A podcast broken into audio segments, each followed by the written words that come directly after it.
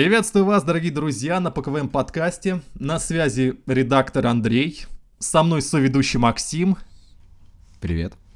И у нас сегодня в гостях Шама. Не путать с шаманом, он не русский. Так, я представлюсь. А, меня зовут да, Шама. Я очень давно в гик-сфере. Был администратором пабликов Kinda Geek. Кто-то, может, застал древние времена гик-корпуса. В последнее время я вел свой личный маленький паблик It's All Connected и паблик со статьями ИЦОК. Я постепенно выхожу из ВКонтакте на другие площадки. Сейчас в основном пишу статьи для Твиттера в таких длинных тредах, и меня выцепили обратно по КВМ, чтобы с вами пообщаться. Да, подписывайтесь на его Твиттер, очень хорошее место. Здорово, да. Я вот подпишусь лично, сейчас подпишусь. Ты еще не подписан? Ого. Я еще не подписан. Да я в Твиттере давно не сидел, на самом деле. А, так ну, что, а видишь. тут вот такой вот повод. Я вообще искал хороший такой э, русскоязычный качественный гик-контент в Твиттере. Это очень, на самом деле, тяжело найти. Там у всех то 1000 подписчиков, то 500, никто ничего не постит. А вот тут вот есть повод. Шама, скажи вообще, как, давно ли ты чувствовал себя гиком?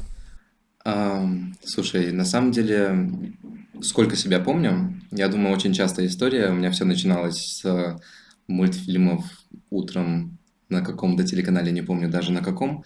А, очень теплые воспоминания, что ставлю будильник перед школой, хотя просыпаться рано вообще не хочется, и сижу на кухне, смотрю в этот маленький телевизор, сидя на табуретке, чтобы а, заценить новую серию Человека-паука. И дальше это все пошло очень таким логичным своим путем. Я получил свой первый комикс. Я увидел где-то в ларьке знакомого персонажа. И мой первый комикс был Человеком-пауком от едока. И если вы помните, там сверху всегда была такая полоска. Лучшие мировые комиксы. Текстом, иногда абсолютно не в тему.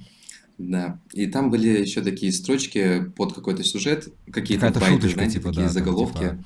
как из какой-то рекламы, да. И на этом комиксе было с днем рождения Человек-паук. И это был мой день рождения. То есть это мой Ох, первый комикс.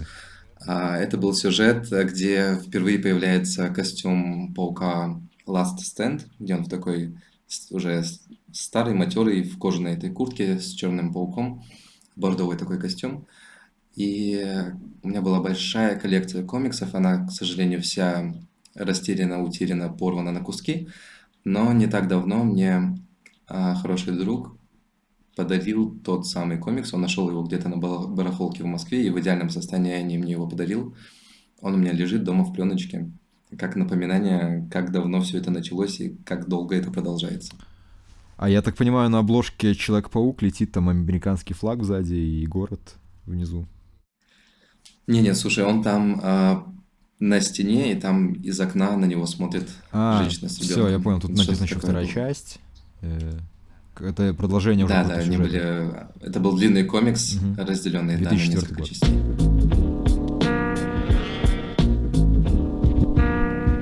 По тому, как изменялось мое восприятие комиксов и гик-культуры, я думаю, очень легко прослеживается вообще мое становление как личности, потому что я помню этот момент, когда с Человека-паука я переключился на других персонажей, а, и я помню, как в какой-то момент меня друг спросил, он, видимо, пытался придумать, что мне подарить на день рождения или что-то такое.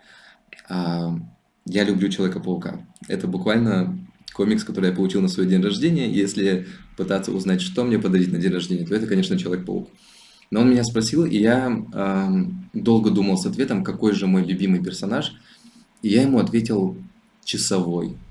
Вот это был какой-то момент подросткового максимализма. Я прям долго думал, думал, Человека-паука я отмел сразу же.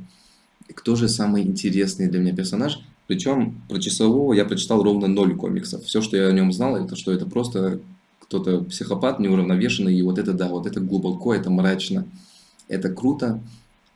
И... Я так понял, как раз-таки в комиксе про Человека-паука ты его увидел. Видимо, да, да. И... ВДК Да. И потом меня спрашивали, кто твой любимый персонаж. Я говорил, Роршах. Этот город боится меня. И вот это вот все. И я сейчас вспоминаю, это так смешно, потому что это же чисто такая детская попытка не быть как все, а, пытаться казаться взрослее. как-то. Да, сейчас на текущем этапе своей жизни я абсолютно не стесняюсь. Я говорю, обожаю Человека-паука, мой любимый персонаж навсегда. Никакой Роршах, Бэтмен, Часовой вообще близко не стояли. И мне кажется, да, мне кажется, это хороший показатель, чтобы посмотреть, насколько человек вообще взрослый, да. Если он боится признаться в каких-то своих детских, может быть, увлечениях, то он, ну, на самом деле, не до конца вырос, мне кажется. А тот момент, когда ты принимаешь ребенка внутри себя, я думаю, что вот в этот момент ты по-настоящему взрослеешь как личность. И в Петербурге, например, у меня был похожий опыт, когда а, я выхожу из дома, чтобы поехать читать лекцию в библиотеке комиксов. У меня запланирована лекция про Человека-паука. И меня родители спрашивают, а куда ты идешь? И я говорю, а я читаю лекцию в библиотеке про книги. Да, вот мы будем книжки обсуждать. И, о, круто, книги. Я пошел читать лекцию про Человека-паука, почему-то стыдясь того, что я иду рассказывать другим людям о комиксах.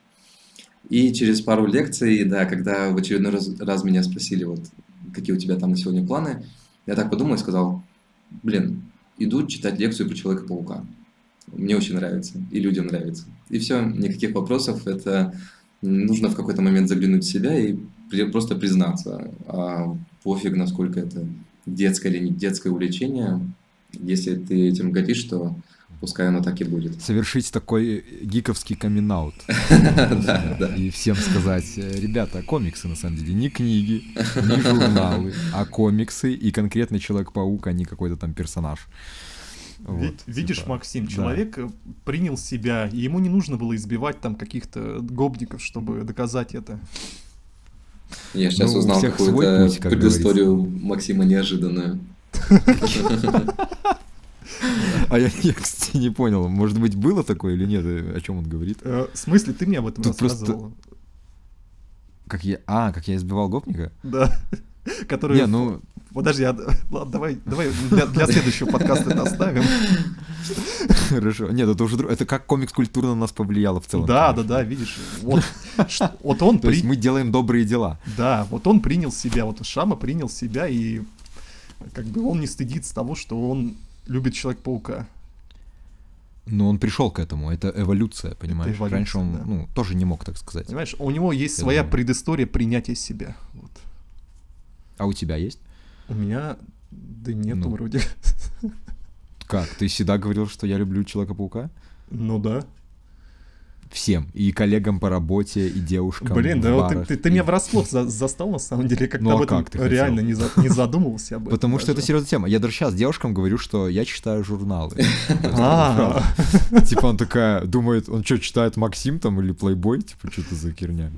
Давайте, кстати, перейдем на взаимоотношения с девушками, как на это влияет а, комиксы и культура. Да, давайте. Потому что а, у меня были, наверное, какие-то свидания, и, может быть, даже не свидания, просто в взаимоотношениях с друзьями, а, со знакомыми были этапы, когда я прям из кожи вон лез, чтобы понравиться этим людям. То есть у меня мозг генерировал шутки 24 на 7, просто чтобы вставить свое слово, чтобы все посмеялись. А, и это такой стресс, на самом деле, который ты скрываешь и хочешь заручиться поддержкой этих людей. И это был как раз тот период, когда у меня было мало друзей. А, да, и прошел я тоже какой-то путь, какую-то рефлексию, расстался там с девушкой после шести лет отношений и начал смотреть на все проще. Я настолько от этого устал, что а, просто подумал, что, блин, буду какой есть, а, брошу эти попытки завести друзей, пускай оно само как-то развивается. И ровно после этой мысли, когда я отпустил ситуацию и перестал понрав...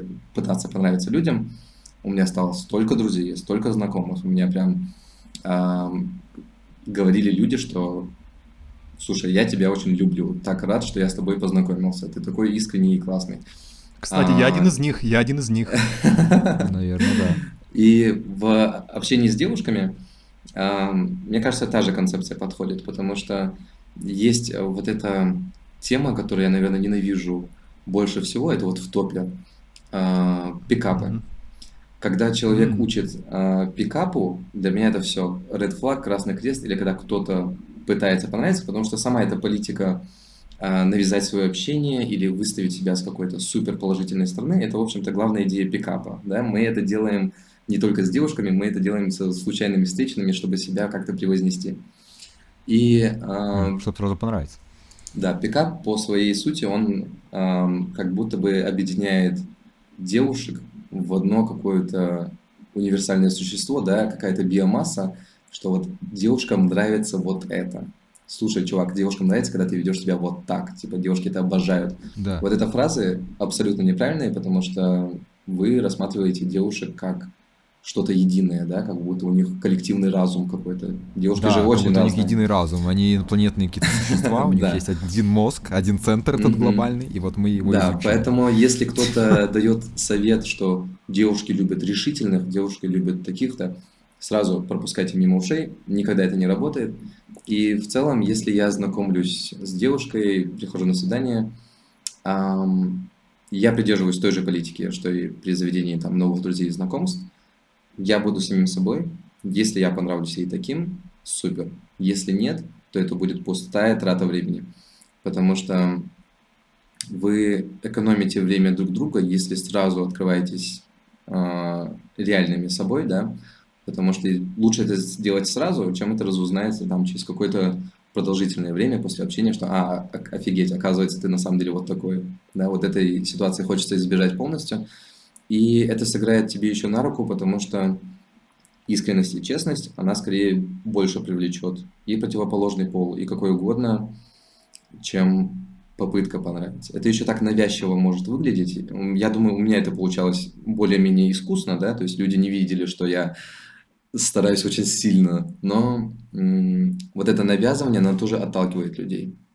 Все-таки мы сейчас живем в эпоху искренности, мне кажется. Я очень люблю и верю в наше общество, потому что э, я вижу динамику. Даже на примере каких-то жизненных, консервативная моя семья, мои там родственники, еще что-то, я вижу, какие ценности были тогда, какие ценности сейчас у людей, то, что мы стали больше заботиться о чувствах друг друга, мы стали больше коммуницировать и вести диалог.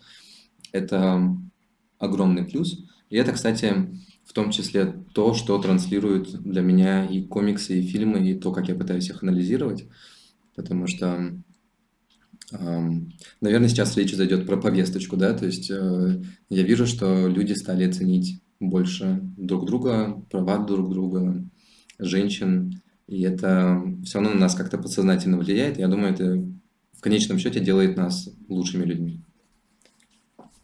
Возможно. Пипец. Я согласен с твоим да, высказыванием, скорее всего. Ты прям так глубоко... Очень глубоко. Мы прям все, в философию нырнули сейчас все. Да, и вот ради этого, знаешь, мы и позвали Шаму, потому что он умеет красиво копать глубоко даже из вопроса, любишь ли ты Человек-паука? Спасибо. А вот просто спросили, вот вам ответ на вопрос, кто такой Человек-паук, вкратце. И зачем его читать? Вот, давай, просто... давай, Шама. Такой, ладно. Блин, у меня вот он говорил, столько мыслей было, да, хотелось вот что-то добавить, что-то так э, а, сказать. Мне кажется, знаешь, вот нас послушают такие скажут, блин, да так это ж я. Так это такой же пацан, Так я ж такой же.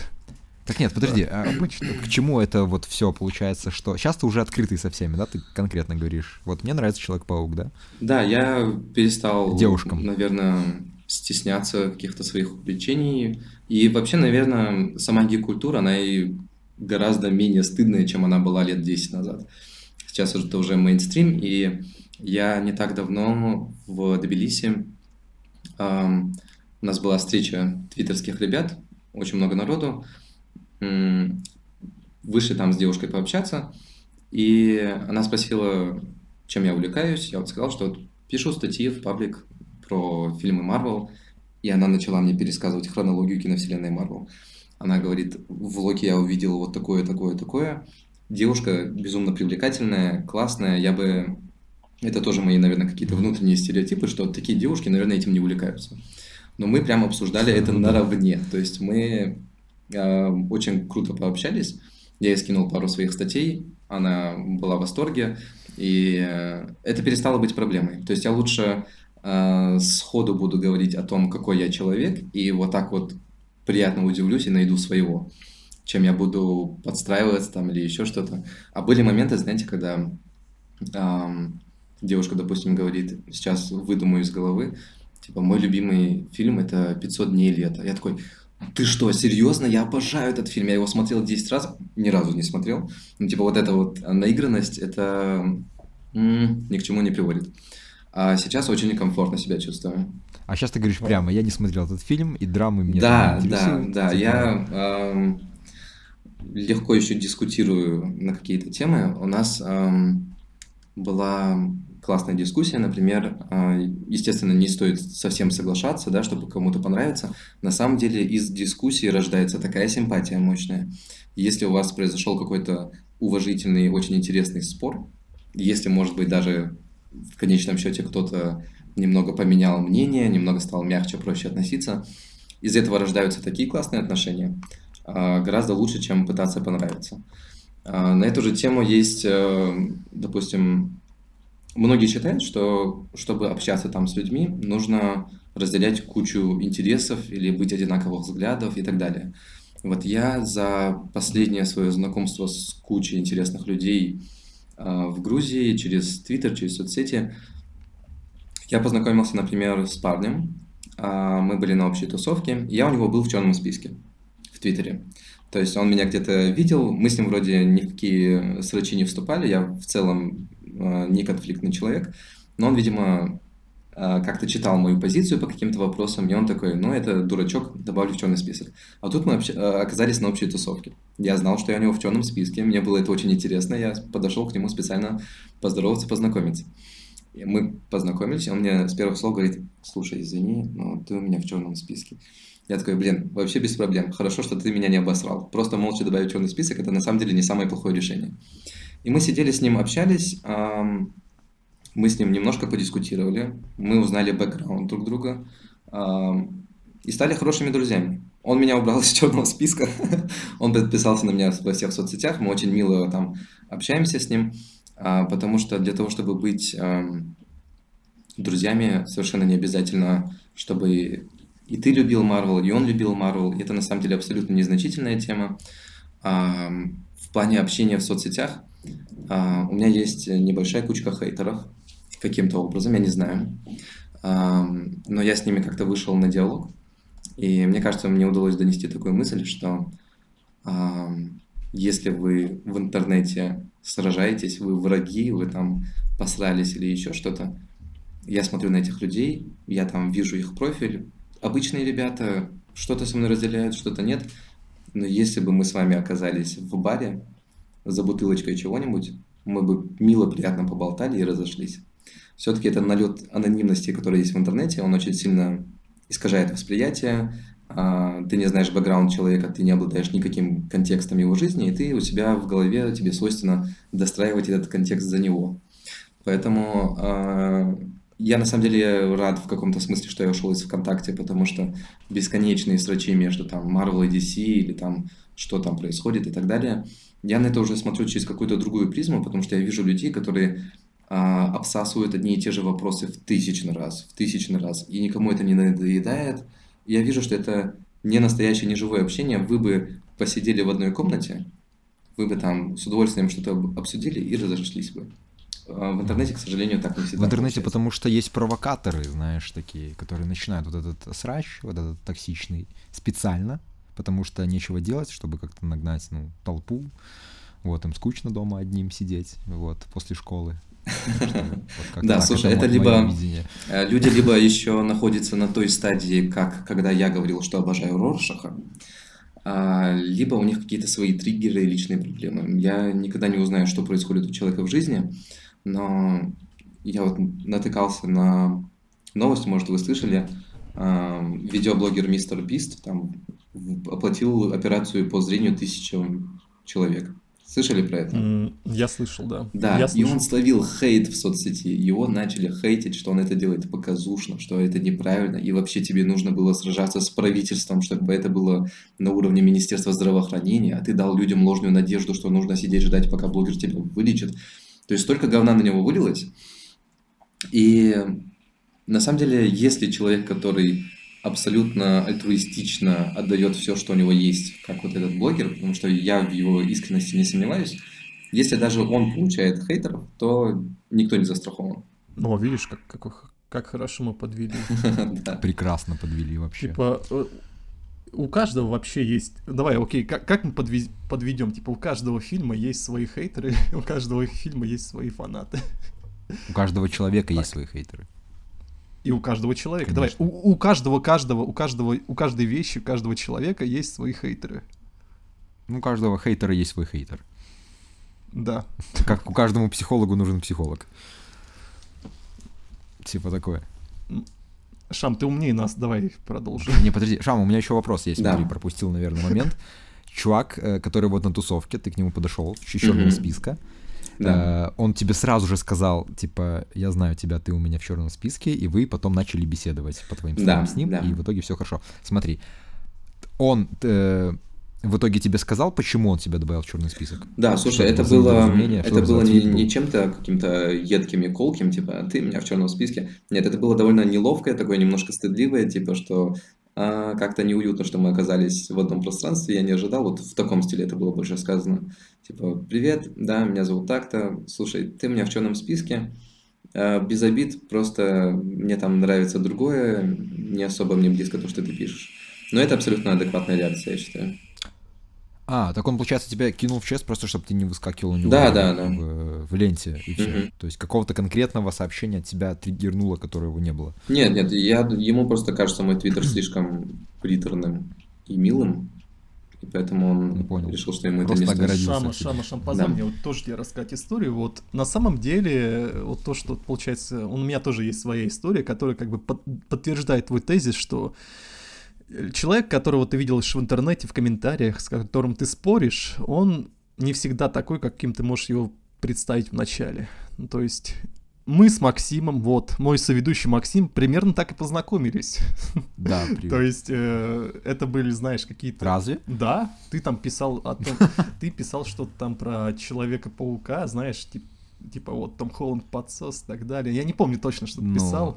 Ну вот что-то знаешь, ну, да. возможно, это давно было. Ну да, я тоже, знаешь, любил, знаешь, а, в интернет, ну, в комментариях отстоять честь. Повоевать, повоевать, короче, да, знаешь, чисто. Вот у меня просто разгоря... разгорается, вот, и я такой, все, сейчас это, ему хана, все, начинаю с ним спорить, спорить, и вот пару лет, и мы уже вот тут мило общаемся. И мы здесь. В подкасте, хотя да. вроде там... Привет, Шама. Да, привет, Шама. И вот, хотя он, он мне даже угрожал, прикинь, Слушайте, вот... Э, Серьезно? Да. Я тебе угрожал? Нет, нет, подожди, ты мне, ты мне писал там, что типа я приеду в Москву, давай встретимся, а. лично поговорим. Это когда я попал в ваш паблик первый раз? Наверное, да. Ну, а, когда я тебя кик... Ну, типа... Не, когда я тебя кикнул из беседы, ты написал то самое, да. то самое сообщение, настроил против меня 200 человек. Сука, да ну, это ж я тебе написал? Да, ты мне написал. Ой, бля. Так что да, ведь прикинь, как, как вообще... И вот мы лично познакомились с ним, все нормально, мы вроде как нормально общаемся. А, вот в тему этого я сейчас у Дениса Оптимистера сижу, и Ого, он мне рассказывал, это что... да, он, ну, он, У меня есть комиксы автор. Его, кстати. Супер. Вот об этом речь, что художником его комиксов выступает чувак, который начал с того, что там хейтил его в личку где-то в его паблике или что-то такое. То есть, а сейчас они там вместе живут, и он ему рисует комиксы, потому что классный художник и классный парень. Угу. Так он сейчас с тобой тоже в одной квартире в этой, где ты находишься? Ну, сейчас его здесь нету, к сожалению, но вообще да. А, ну, вообще здесь. Он, он да. вечером придет домой, да. Блин, я вроде даже читал в какой-то книге э, Прикольно. искусство, подождите, законы власти, 48 законов власти, там что такое даже, ищи друзей среди своих врагов. Потому что на первый взгляд, может так, типа, от любви до ненависти один шаг, да, есть такое, да. Но это опять же, это я, я не приз, я не ничего не пропагандирую, я просто говорю, что вот интересно тоже вспомнил. Не, просто что, когда вы в следующий раз будете писать, что там Тоби Магуайр лучший паук, а внизу тебе будут говорить, закрой хлебало свое, школьник тупой. Ничего ты не разбираешься. Будьте уверены, может быть, вы, вы лучшие друзья в будущем. Не, может да. быть, э, э все не так, как э, ты видишь. Может быть, э, у человека есть своя тоже история, вы, вам нужно чуть-чуть себя познать. Слушай, вот об этом я зарекся не оскорблять никого по их предпочтениям, даже если там хотя, ладно, не буду говорить, даже если человеку нравится Лига Справедливости, я хотел сказать. В общем, я, я только что кого-то оскорбил, ладно, простите.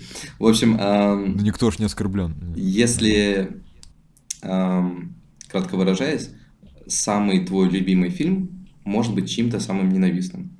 И самый плохой фильм в мире, вот ты считаешь, что это полный отстой, это может быть чем-то самым любимым фильмом, несмотря на, на то, какого он качества. И это все очень сильно зависит от бэкграунда, от того, какую жизнь человек прожил, да, в общем-то, все наше мнение формируется на основе Из того... детства его, да, что там нравилось. Да, и э, если, вот представьте себе там компьютерную игру, она, или там книжку, она прям признана полнейшим дном всеми там критиками, там абсолютно плохо все написано, там и сюжетные дыры, mm-hmm. там все очень плохо, и картинки ужасные, но это чья-то самая любимая книга. Ты же никогда не узнаешь. А, ты можешь а, высказаться так категорично, критично, что вот эту книгу любят только полнейшие дегенераты, а есть где-то мальчик, которому эту книгу читал там на ночь его отец, которого там не стало, понимаете? То есть у кого-то могут быть жизненные воспоминания с каким-то фильмом, допустим, он в детстве там на кассете смотрел э, этот фильм с родителями, а теперь там он уехал в другую страну, этого, этого опыта он больше никогда не сможет повторить. То есть это настолько все индивидуально, что эм, ты никогда не поймешь, что именно перекликается у человека с этим произведением. Поэтому если это... это жизненная привязка какая-то идет. Да, потому что если это не откликнулось... Не качество. Да, если это не откликнулось в тебе, вот я предпочитаю так и сказать.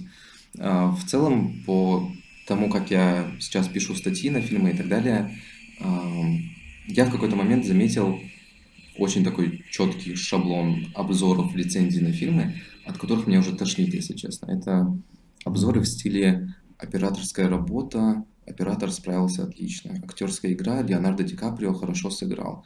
Графика на 7 из 10. Понимаете, вот такой очень шаблонный, mm. прям по схеме, по пунктам да, разбор примерно фильма, который, который ни о чем тебе не говорит вообще. То есть можно поменять название фильма в этой лицензии, и ничего не изменится. Это просто еще одно чье-то мнение о каком-то фильме.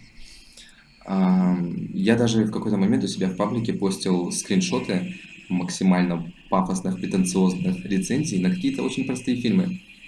Кто-то писал про «Чудо-женщину», такое полотно текста. Там в одном предложении было, вот была вообще сотня каких-то метафор, идей, что вот, я не помню уже как, но, в общем, я все это видел, я подумал, блин, я так делать не хочу. Я хочу говорить с людьми про кино, я хочу высказывать свое мнение о сериалах, но я не хочу это делать вот так. Это mm-hmm. я не узнал ничего нового из этого. Я только узнал, что он оценил фильм на 7 из 10. А как он оценивает, типа, что это за цифра, я понятия не имею.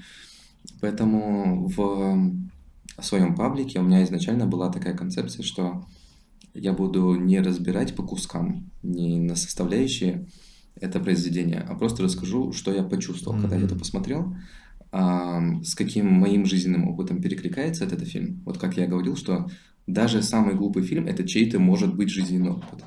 Поэтому для меня... Даже Морбиус, да? Нет, нет, кроме Морбиуса. Ну, а... Ну, Где-то в Калифорнии есть мальчик, которому 6 лет. Да, слушай, если кто-то... часть его счастливого детства, да. В этот прекрасный день, когда вышел Морбиус, он запомнит на всю жизнь. Слушай, если он там был болен, у него был какой-то друг в больнице и так далее, я могу это представить, но но Морбиуса я все еще не Нет, смотрел вообще, и не буду. Даже другая ситуация. Представляешь, вот шестилетний мальчик из Калифорнии, допустим, его зовут Дэвид, он болел какой-нибудь страшной болезнью, и в день выхода этого фильма он как раз выздоровел. И первым делом, что сделали, когда он выпустился из больницы, отец отвез его на премьеру Морбиуса. Как Слушай, думаешь, я... понравится этот фильм? Слушай, я, я могу представить такую ситуацию, где, допустим, был какой-то Uh, ну, может быть, не заболевание крови, да, но может быть что-то другое, типа, типа какой-нибудь э, инвалид-колясочник, да, пришел на премьеру Морбиуса, и он так восхитился этим фильмом, что встал и ушел. Вот такое я могу. Я аплодировал стоя полчаса. Да, да. Хм. Ну, вот. это уже, конечно... Смотри. Как и Морбиус 2. Ты имеешь вообще, ладно, окей, вернемся к твоим рецензиям. Ты имеешь в виду свой паблик ВКонтакте ИЦОК? Исток? Да. Да, It's OK — это mm-hmm. сокращенно у меня был основной паблик uh, It's All Connected, mm-hmm. и по первым буквам на русском это It's OK получается. Да, All да. Connected. Хороший паблик. Ну, вообще It's AK. It's AK? Что? Ну, как бы если дословно писать. Не, ну как звучит? All Connected. Ну, All Connected, но вообще да. пишется буква A. Но это на русском написано. Да, а, Ну, понял. мы поняли. В общем, ты хочешь просто, а, немножечко разнообразить рецензии. Он- Ну нет, подожди, твоя мечта в том, чтобы люди больше довольствовались своими эмоциями, что они почувствовали, не просто вот э, говорили вот «э, операторская работа, вот хорошо, актерская. Да, тоже слушай, надо». потому что у меня было такое, что я ам, шел на какой-то фильм с целью разнести этот фильм в пух и прах. Типа, я пойду, и я, я же умнее режиссера, я же умнее сценариста. Ого, ну, Я угадаю до конца фильма, в чем будет главный твист. конечно. Я найду все сюжетные дыры. Так, стоп, откуда у вас этот пистолет? Почему там больше патронов, чем в реальном? Ну, типа, вот этот бесконечный анализ, который, мне кажется, тоже присутствует, да, в каком-то подростковом возрасте, чтобы как-то самоутвердиться за счет человека, который где-то в Голливуде не сможет тебе ответить, да. Вот в этом плане просмотр фильмов, он у меня тоже такой был, А, не так долго, но это то время, когда я не получал от этого, наверное, такого удовольствия, которое мог бы получить. А спустя время происходит такое, что а, ты идешь на фильм а, с целью, чтобы тебя удивили. Ты, если ты не считаешь себя самым умным в мире, что мне по умолчанию говорит, что человек глупый, если он считает себя самым умным. Если ты готов удивляться, то добро пожаловать в кинотеатр. А, отбрось все свои ожидания, перестань пытаться угадать, о чем идет речь, и пытай- попытайся почувствовать фильм. Не проанализировать, а для начала почувствовать. И я начал смотреть фильмы вот так. Мгм. Если будет в фильме какой-то твист, да, я не буду пытаться его предугадать, типа искать намеки еще что-то. Я пришел на фильм расслабиться, Мгм. и я хочу, чтобы авторская задумка на мне сработала. Мне очень жаль людей, которые... Особенно это происходит, когда фильм а, очень расхайплен, да. Вот сейчас а, фильм «Все везде и сразу» получил кучу наград, правильно? Мгм. Я его посмотрел в момент выхода. Это был, наверное, мой самый лучший опыт просмотра кино, а, потому что я увидел какую-то позитивную реакцию на этот фильм, когда он только-только вышел. Это, кажется, было в марте 22 Ну, это было вот... А, вот когда-то тогда, в общем, это было довольно давно. А, я сразу взял, купил а, сеанс, э, билеты на английском языке. Я не читал описание фильма, я не смотрел трейлер, я даже постер пролистал, я пошел на него абсолютно пустой.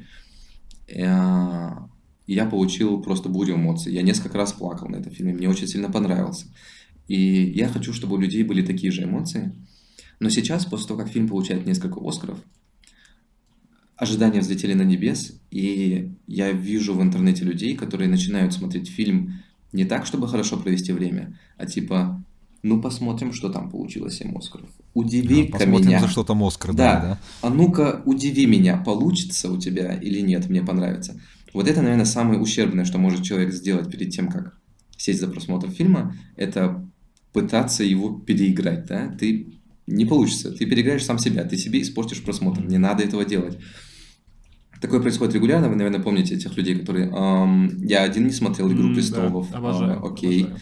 Вот это все, да, это все один и тот же типаж людей. А Я пришел к тому, что если там, я не знаю, я смотрю детектив и убийца дворецкий, да, я буду на- следить за персонажами, я буду ассоциировать себя с каким-то героем, я буду испытывать чувства.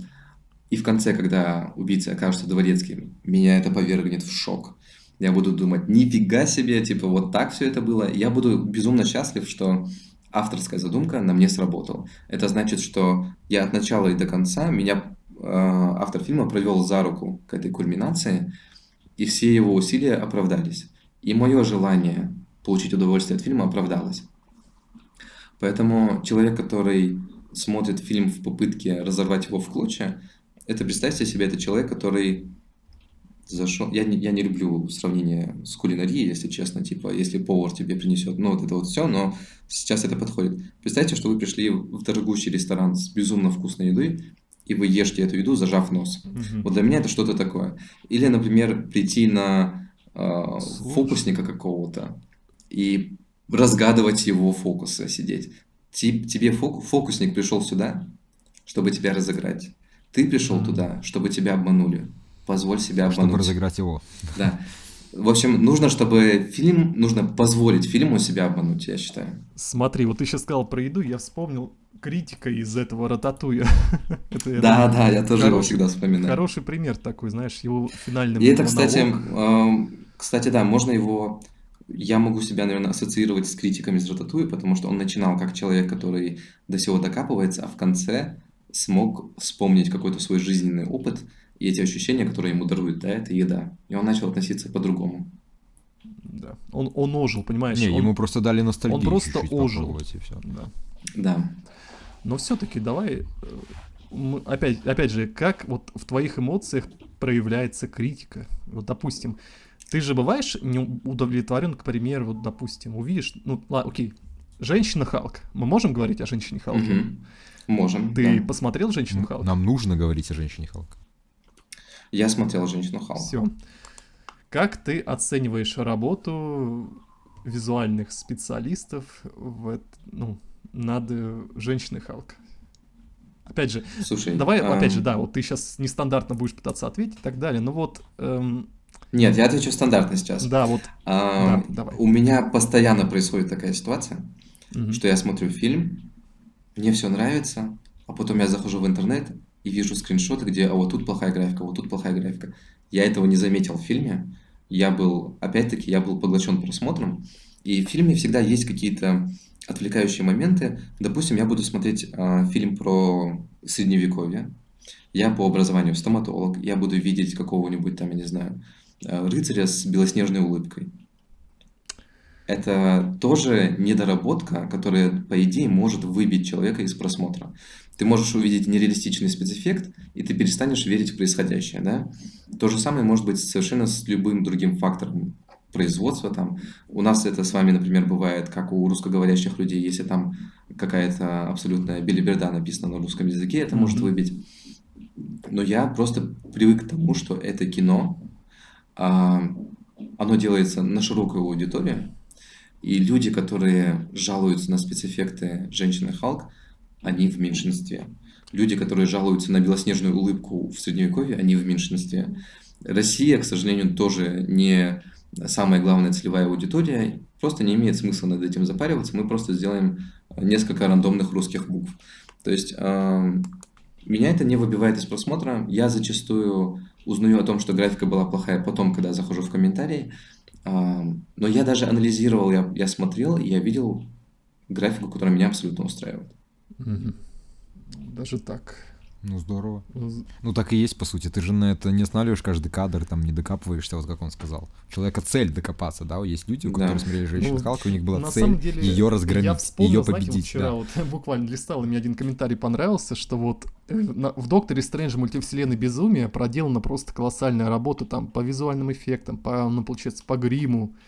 И, ну, вот вещи, Я понимаю, о чем да, вещи сделаны на высшем уровне, но когда ну, пытаются вспомнить о фильме, то есть о его достоинствах, то сразу вспоминают о чем? Вот давай, Шама, раз ты понимаешь, Это... о, о чем я, давай. Треть, третий глаз. Да, вот сразу. В фильме есть только третий глаз, а другого ничего нет, все. Ребят, если в фильме третий глаз, то все, мы его даже не оцениваем. Это полное дно. Да. Да, как и все везде и сразу, да. С... А третий глаз это что? Это косяк какой-то? Ну, типа, что? жалуются многие, что... Ну, опять же, ладно, ощу... ощутимо жалуются, что в конце Доктора Стрэнджа 2 глаз у Доктора Стрэнджа выглядел очень неправдоподобно. Ну, или как сказать... Ну, как-то выбивался, наверное. Недоработано. Недоработано, да, вот. И вот это, знаешь, выделяет постоянно, когда говорят о визуальных эффектах фильма. А ты, когда сам смотрел фильм, ты заметил да это для себя? Да мне не, ну мне как-то, ну не то чтобы заметил, ну как-то окей. Не, он немножечко непривычно выглядел, но как-то я не сказал бы, что прям вырви глазно. Ты не побежал писать комменты, да, нет, да в ПКВ, нет, нет, что-то Я такое. вот по поводу визуальных эффектов вообще ничего не сказал, поэтому да. Короче, глаз тебе не бросился в глаз. Ну, типа того. Да, глаз не радует глаз. Слушайте, мне кажется, там э, центральная проблема в том, что вы видели, как делали спецэффекты для этого глаза? Um, нет, я лично нет. Там прям создавали, то есть это прям сложная работа. Там была 3D-модель всей головы Бенедикта Кембербэтча, там она в несколько слоев, там накладывали там кучу фильтров, то есть это была такая же работа со спецэффектами, как обычно, довольно сложная, потому что некоторым кажется, что это как будто бы фильтр в Инстаграме накинули, там маску на лицо, что это было так просто. На самом деле нет. Что из этого отталкивает, это то, что у глаза есть глазница, ты знаешь строение черепа, ты знаешь, что там должна быть надбровная дуга, что там строение костей, это все невозможно. То есть если, если это, допустим, какой-то циклоп, да, из какой-нибудь мифологии, ты понимаешь, что это не человек, что у него вот все устройство другое. А здесь есть человек, у которого вот эта одна деталь очень бросается в глаза. Мне кажется, мы на подсознательном уровне в любом случае бы чувствовали, что здесь что-то не так. Там могла быть какая угодно графика.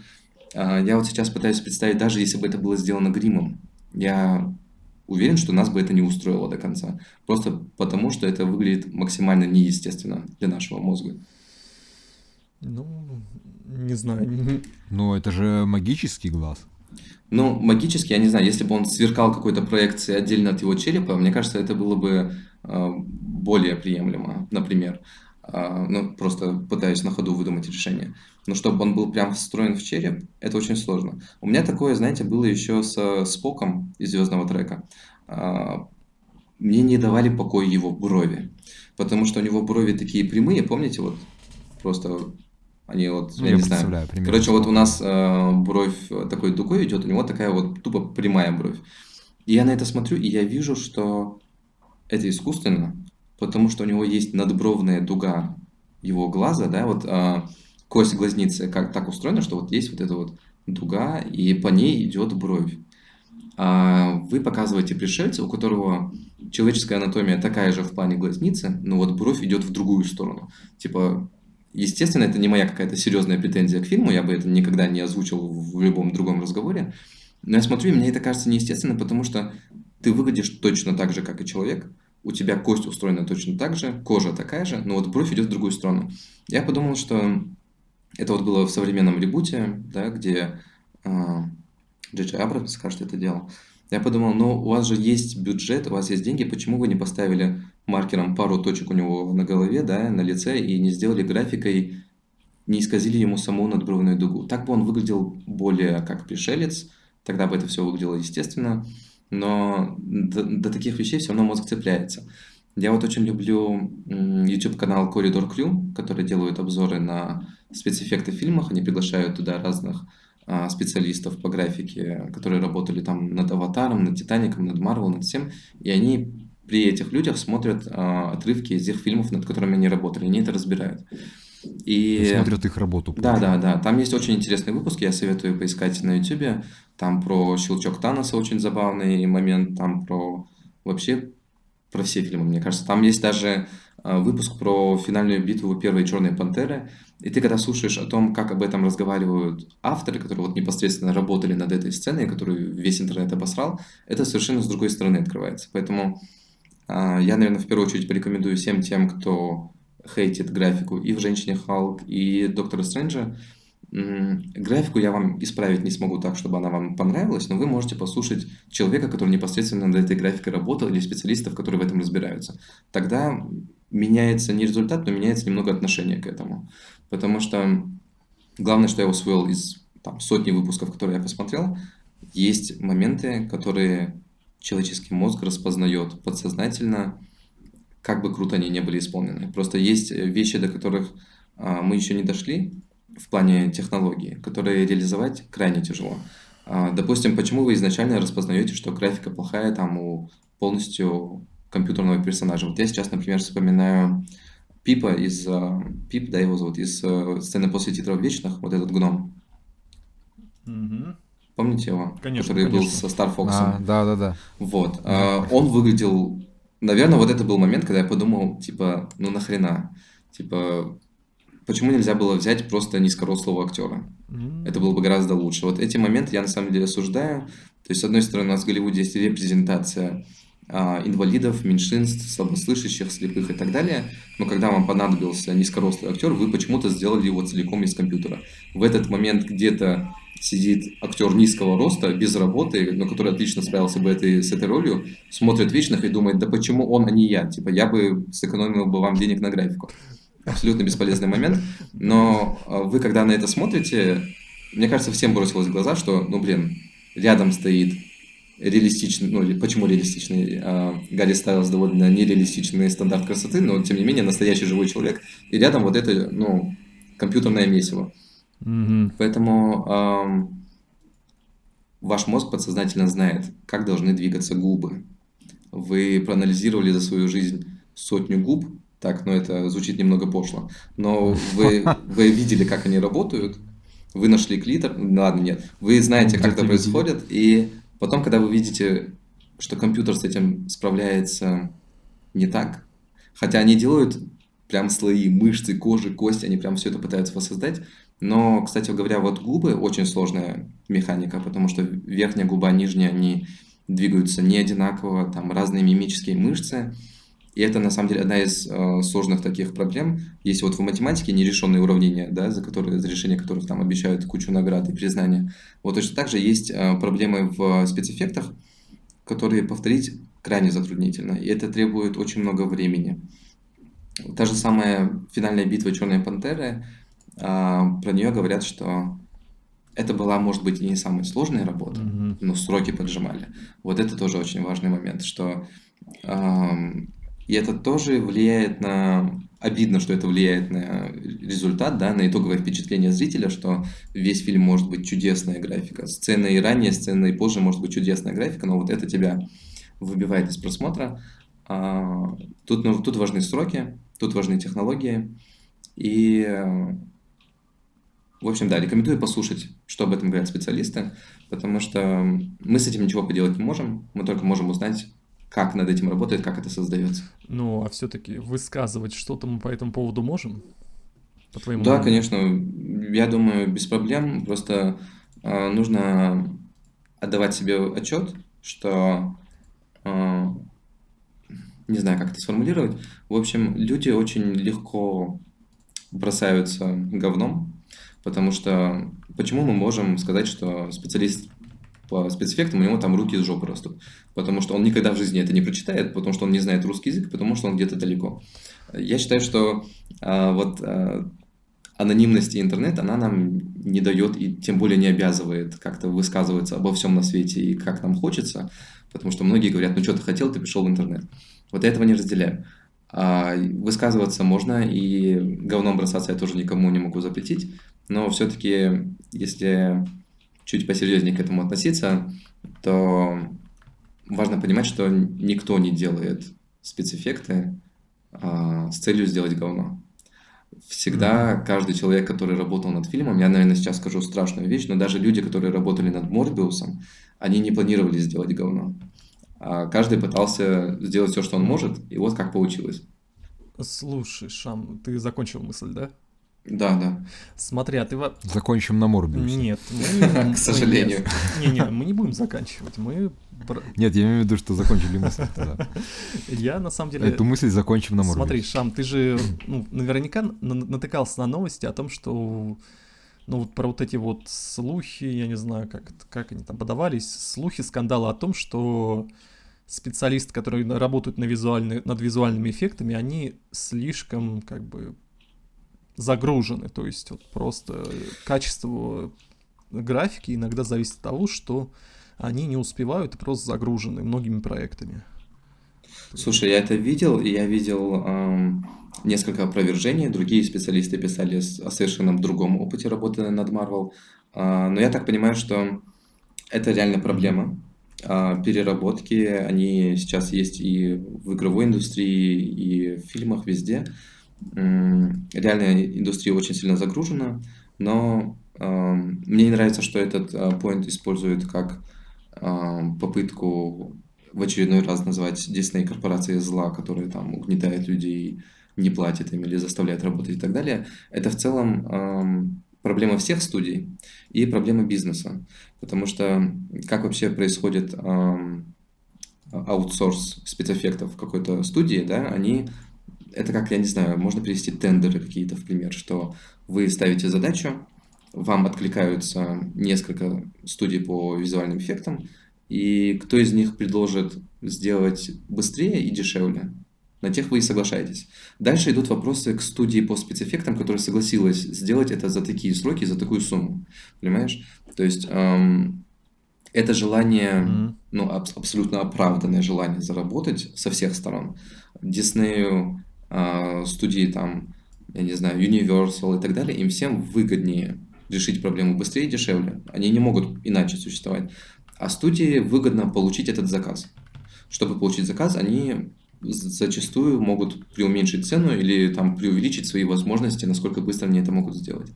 То есть э, в этом плане, наверное, я вижу выход, чтобы, ну это из каких-то влажных меч, наверное, чтобы, например, у Диснея была своя студия по спецэффектам, которую они могли бы контролировать mm-hmm. так, как им захочется.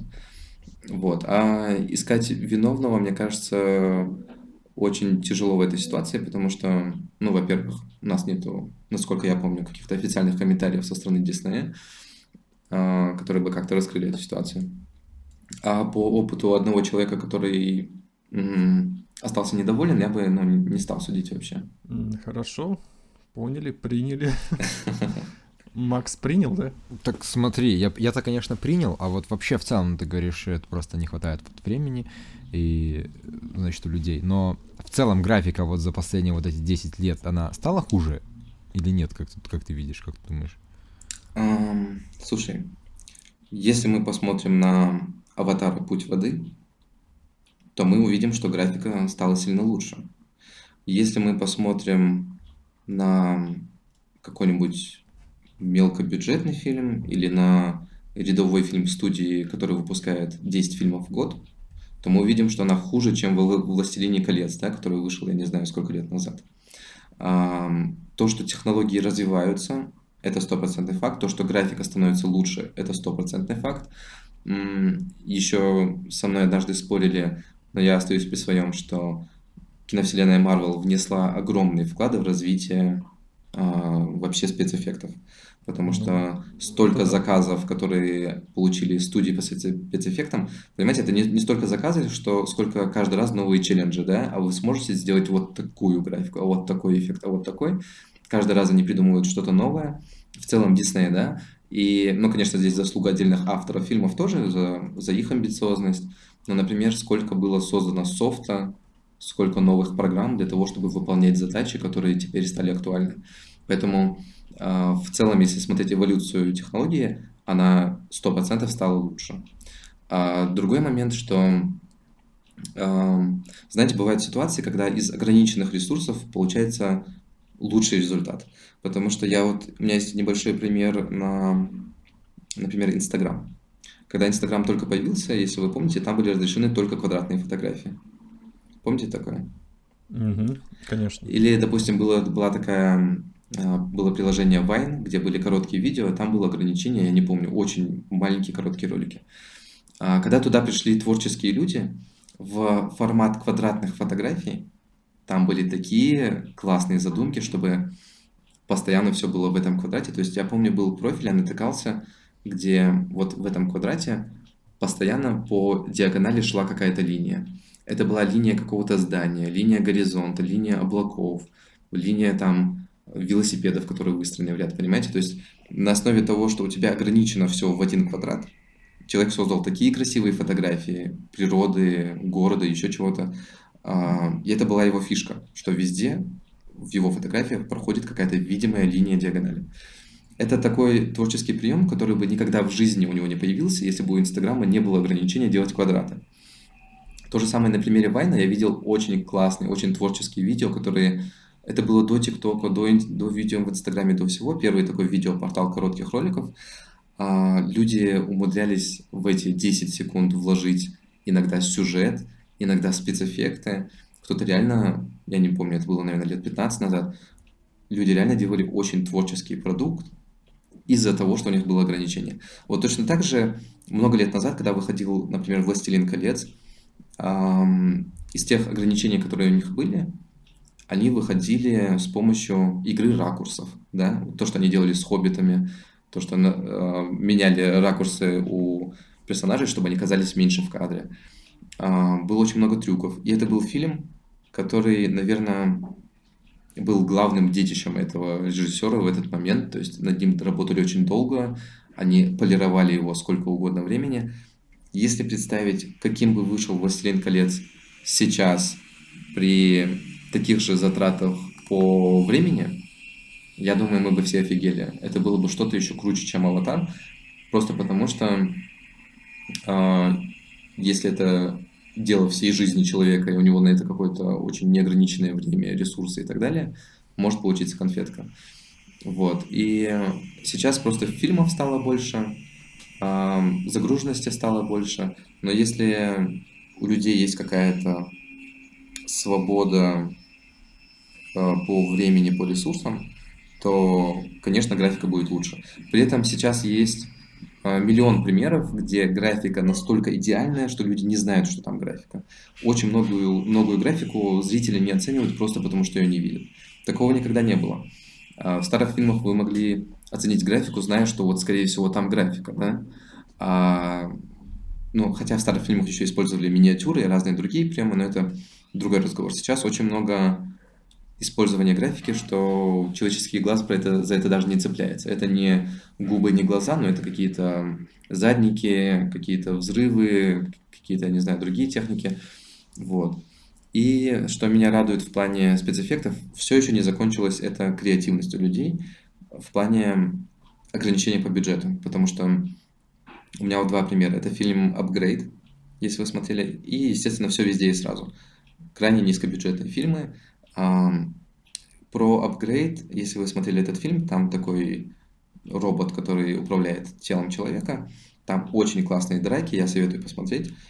А, очень, да, там очень классная операторская работа. И так как они были ограничены в бюджете, у них нету всех этих технологий, они, я сейчас боюсь соврать, но соврать, по-моему, это было так. Они приматывали скотчем к актеру iPhone, потому что на iPhone есть вот этот датчик не помню, как это называется, акселерометр, кажется. И они данные этого датчика потом заносили там, в камеру или в программу для того, чтобы отследить его движение. То есть это же офигеть как круто. Про все везде и сразу, может, вы знаете, там над всей графикой этого фильма работали там человек 5, что ли, то есть очень ограниченное количество людей, и они возвращались к каким-то старым методикам, они вот э, использовали разные приемы, чтобы это все выглядело дешево, но красиво. И у них настолько это получилось, что они получили 7 Оскаров. Ну, не, кон- не конкретно за графику, но в целом сам фильм. Вот. Что mm-hmm. я думаю про спецэффекты. Хорошо. Значит, графика все-таки эволюционирует и пойдет дальше эволюция да, эво- в будущем. Эволюционирует графика, эволюционирует сейчас э, нейросети. Я думаю, что за этим стоит огромное будущее. Э, что нас тормозит в том, чтобы мы восхищались этим так же, как и раньше – это то, что растут одновременно с графикой и наши запросы, и планка растет, ожидания очень высокие, и дохренище фильмов в год выходит.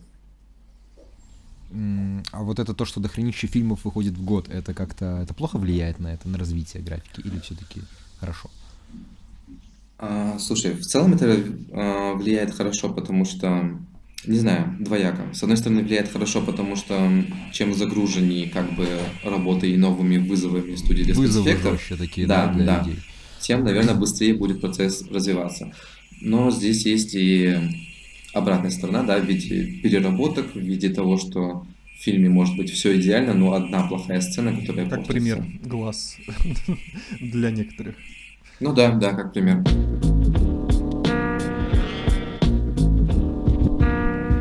Ну что, Шама, хорошо поговорили, да. Ты, конечно, очень интересный человек. Я всегда вот в тебе ви- вижу какого-то, знаешь, такого у, таблетку успокоительного, вот, серьезно. Вот когда вот какие-то, знаешь, ты погружаешься во все эти... Я же редактор сам по себе. То есть постоянно вынужден копаться во всех вот этих пабликах, веду несколько пабликов и так далее. Ну, пропитываюсь как губка негативом. И вот, когда мне вообще плохо-плохо, я просто читаю твои твиты, ты заряжаешь меня просто позитивом. И очень все. приятно, спасибо большое. Вроде как легче. Поэтому этот подкаст для меня был очень лично важен. Спасибо, мне, мне очень понравилось, я был рад с вами пообщаться. Мы тоже были очень рады, Шама. И...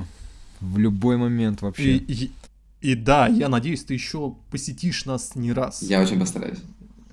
Даже сейчас еще есть Конечно. очень много чего обсудить и сказать, вот серьезно. А, Шам, ты пожелаешь что-нибудь вот нашим подписчикам по КВМ? Вот, вот по КВМ твоим нашим Да, слушай, я думаю, нас всех объединяет здесь, да, любовь комиксам.